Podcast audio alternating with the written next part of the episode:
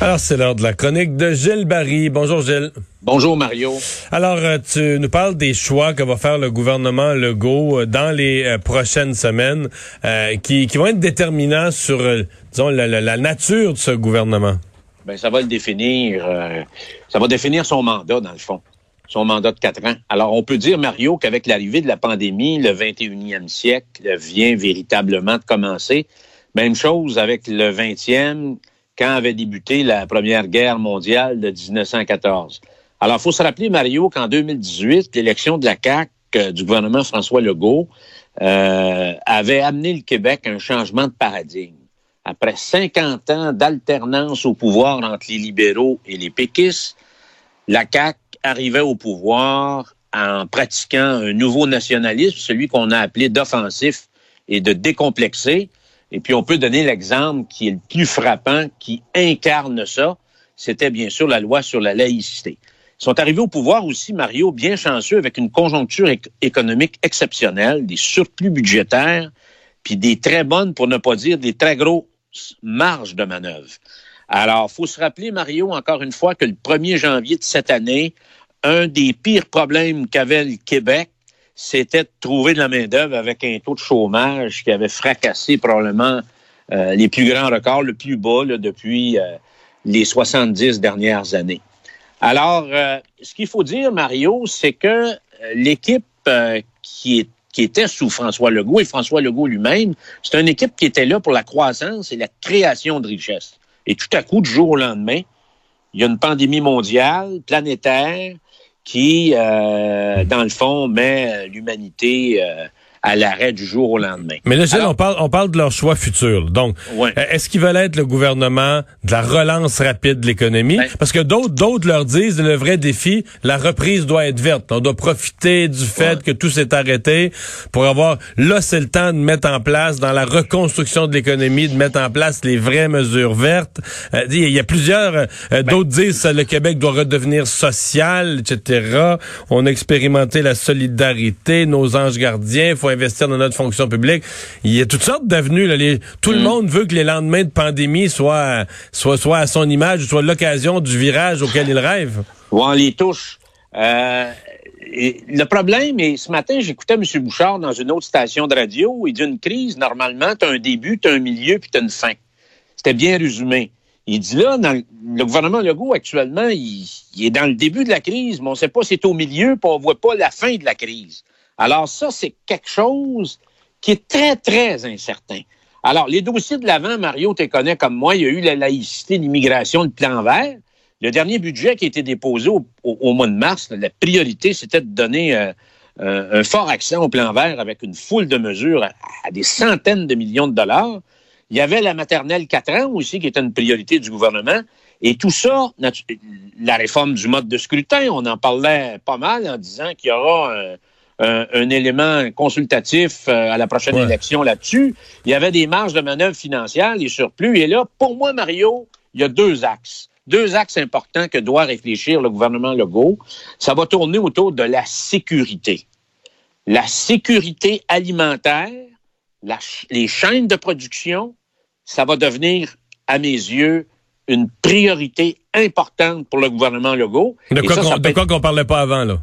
De quoi qu'on parlait pas avant, là, Mario, écoute, là, quand tu parlais d'une vache, d'un cochon puis d'un poulet, ça nous ça passait carrément au-dessus de la tête des gens. Non, ça, euh, ça intéressait personne. Il y en avait dans toutes les tablettes des épiceries. Là. on se disait, tout est correct. C'est ça. L'autre, l'autre sécurité, Mario, et, et celle-là, c'est la sécurité sanitaire.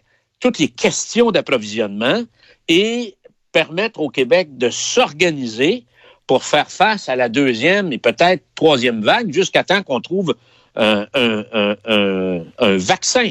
Parce que c'est clair, Mario, on peut dire que notre système de santé euh, a pas hyper centralisé, n'a pas nécessairement passé le test de la première vague. Il va avoir toute la question de l'éducation, Mario, parce que ça semble être de plus en plus un casse-tête pour ramener euh, les jeunes à l'école, que ce soit au primaire, euh, la petite enfance, secondaire, les cégeps, les universités. ça, c'est un gros défi de l'automne parce que de mars, de mars à juin, là, On s'entend que le gouvernement n'a pas un A pour l'éducation, là. Ça a été inégal. Ça a fait. Écoute, les, parents, ce qu'ils ont vu, c'est que l'école privée, jamais on avait vu l'école privée être aussi supérieure à l'école publique. Dans le, là, c'est comme les, les gens ont vu qu'il y avait deux écoles au Québec complètement différentes que le public suivait pas. Euh. Alors là, il y a vraiment une faiblesse. Et je pense que le premier ministre Legault va réfléchir à tout ça durant l'été. L'autre chose, Mario, qui est, qui est fondamentale, c'est le redressement économique du Québec. Rappelle-toi, dans les années 82-83, quand on était frappé par euh, la grande crise des hauts taux d'intérêt au Québec, le PIB avait plongé de moins 3% c'était une moyenne annuelle. On prétend que cette année, ça va être à peu près moins 8% de moyenne annuelle. Alors, c'est un impact majeur. Le gouvernement du Québec a agi d'une façon responsable quand je le compare au gouvernement d'Ottawa. Alors, il a décidé de faire une mise à jour économique et budgétaire au mois de juin. C'est très important. Le ministre des Finances a déjà dit, ça c'est clair, il n'y aura pas de hausse d'impôts. Et dans le fond, on va savoir quoi à travers cette mise économique euh, et, financière. Ben, ça nous a combien, ça nous a coûté combien jusqu'à date, puis ça va nous prendre combien pour finir l'année? Ça, je pense que c'est très important. L'autre défi, Mario, qui devient, puis tu as assez de nez aussi pour commenter ça, pour sentir ça, c'est qu'il va falloir avoir, le gouvernement du Québec devra avoir un œil ouvert sur Ottawa. Alors, il y a eu des orgies de dépenses, des, dépenses incontrôlées. Ils peuvent pas dire combien ils ont dépensé jusqu'à date. Alors, moi, je pense qu'on va assister à un remake, c'est-à-dire des, coupures en transfert.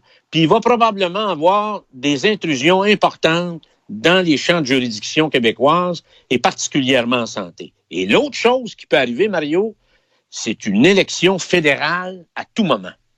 Alors, euh, ça, faut pas sous-estimer ça.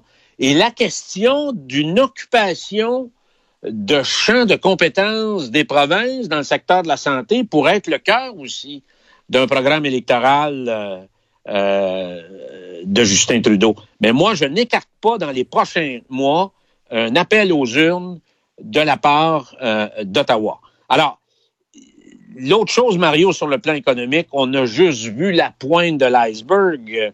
On a entendu parler du cirque, du soleil, euh, Bombardier, de Simons, d'Aldo. Euh, toutes les grandes surfaces dans les centres commerciaux, ils sont tous frappés de plein fouet. Les hôtels, les restaurants, le secteur des pâtes et papiers, les PME en général. Peux-tu t'imaginer mais il y a d'autres grands symboles économiques québécois qui sont très fragilisés. Là. On a des mauvaises nouvelles économiques qui vont en venir d'autres. Il va en avoir d'autres, Mario. On les connaît pas publiquement, mais à toutes les semaines, à toutes les semaines, euh, les gens lèvent la main en disant j'ai besoin d'aide. Moi, je pense que le secteur de la restauration, ce qui circule, c'est qu'il va y avoir probablement 50% des restaurants qui vont faire faillite au Québec. Alors, c'est dramatique. C'est dramatique. Puis il va y avoir d'autres PME. Il va y avoir des fleurons qu'on est, on a été habitué à voir. Puis il y aura des choix douloureux à faire pour le gouvernement Legault parce qu'on peut pas aider tout le monde.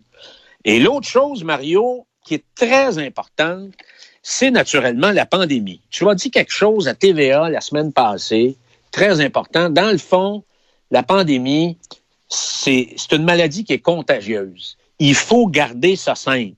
Hein? Euh, et là, actuellement, ce que je trouve de la part de la santé publique et des autorités, des fonctionnaires du ministère de la Santé, ils sont en train de rendre ça trop technique, trop rationnel. L'exemple de l'article aujourd'hui de Richard Martineau dans le journal de, Montréal sur l'histoire de la Les balançoires d'un parc pour enfants. écoute, et, et dis-toi, Mario, que si un secteur de la bureaucratie québécoise qui peut s'emballer, comme une Ferrari qui peut s'emballer avec un moteur neuf sur toutes sortes de, critères puis de normes. Quand on dit la machine, il faut, faut la retenir parce qu'elle va s'emballer avec toutes sortes de, de, de guidis qui peuvent devenir complètement inapplicables. Tu comprends? Quand on veut permettre à une population de retourner à des activités normales, ben, ça peut être là-dedans. Alors, il y a un certain danger. Et l'autre chose, Mario, la semaine passée, on a vu euh, une, une, forme de querelle de tabouret. Moi, je pense que le gouvernement Legault euh, a un gros problème dans les pattes, c'est naturellement Montréal. Alors, Montréal qui se comporte, puis qui s'est toujours comporté depuis à peu près 20 ans comme une cité-État, qui est branchée sur le monde, mais qui s'est coupée sur le Québec. Alors, comme je l'ai mentionné la semaine passée, en pleine pandémie, ben, c'est pas réglé à Montréal. Là. Alors, tu as eu une chicane de tabouret entre la santé publique de Montréal et celle de Québec. Alors, euh, c'est une ville qui, on sent, qui, si avait la chance de se séparer du Québec, il le ferait. C'est une ville aussi où il y a des communautés qui vivent complètement en autarcie du Québec. Quand tu dis que dans certaines zones, on est obligé de passer avec un haut-parleur puis faire la traduction en silence, ça démontre qu'il y a effectivement. parce qu'il n'y a plus de moyens pour le gouvernement de. Problème. mais, mais la volonté, la volonté de Montréal de se séparer du Québec, là. C'est, mais pour vrai, ça devrait être l'objet d'une chronique en soi. Là, on n'a plus de temps, mais sur plusieurs sujets euh, dans les dernières années. Coder l'avait fait une fois, la maire Esplante, euh, demander que des lois s'appliquent pas, que les lois linguistiques, les lois culturelles du Québec s'appliquent pas. C'est un, euh, c'est un gros sujet. Ça, ça fera l'objet d'ici à la fin de la saison, ça fera l'objet d'une chronique. Hein. OK, Marie. Ouais, il faudrait que tu l'intitules ça. Écoute, Mario, je voudrais terminer quand même sur le décès de Michel Gauthier. J'ai été son, son voisin de banquette à l'Assemblée nationale dans la deuxième moitié du gouvernement Lévesque, qui était adjoint de M. Parizeau et moi de M. Landry. Alors, pour moi, Michel, c'était tout un debater. C'était quelqu'un qui était, quand tu dis un politicien qui a, qui a pas la langue de bois, là, mais lui, il en avait pas, là, pas de miettes, là. C'était quelqu'un qui avait de l'aplomb, de la répartie, du punch. Puis il représentait, euh, Mario, ça aurait été un candidat formidable à la DQ.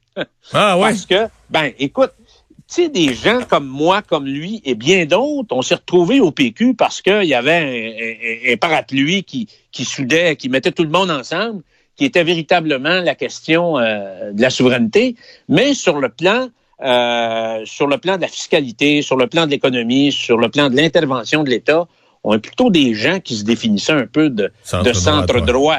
Et il y a un fort courant au Québec. Alors, Boc Côté appelle ça euh, le conservatisme fiscal, tout en étant quand même généreux sur le plan social. Euh, mais Michel était quelqu'un d'admirable, d'estimable, et je pense qu'il a beaucoup, beaucoup, beaucoup apporté euh, au débat politique québécois. Donc, j'offre naturellement mes condoléances à sa famille et à ses proches. il est parti bien jeune. Merci beaucoup, Gilles. À bientôt. OK. bye. bye.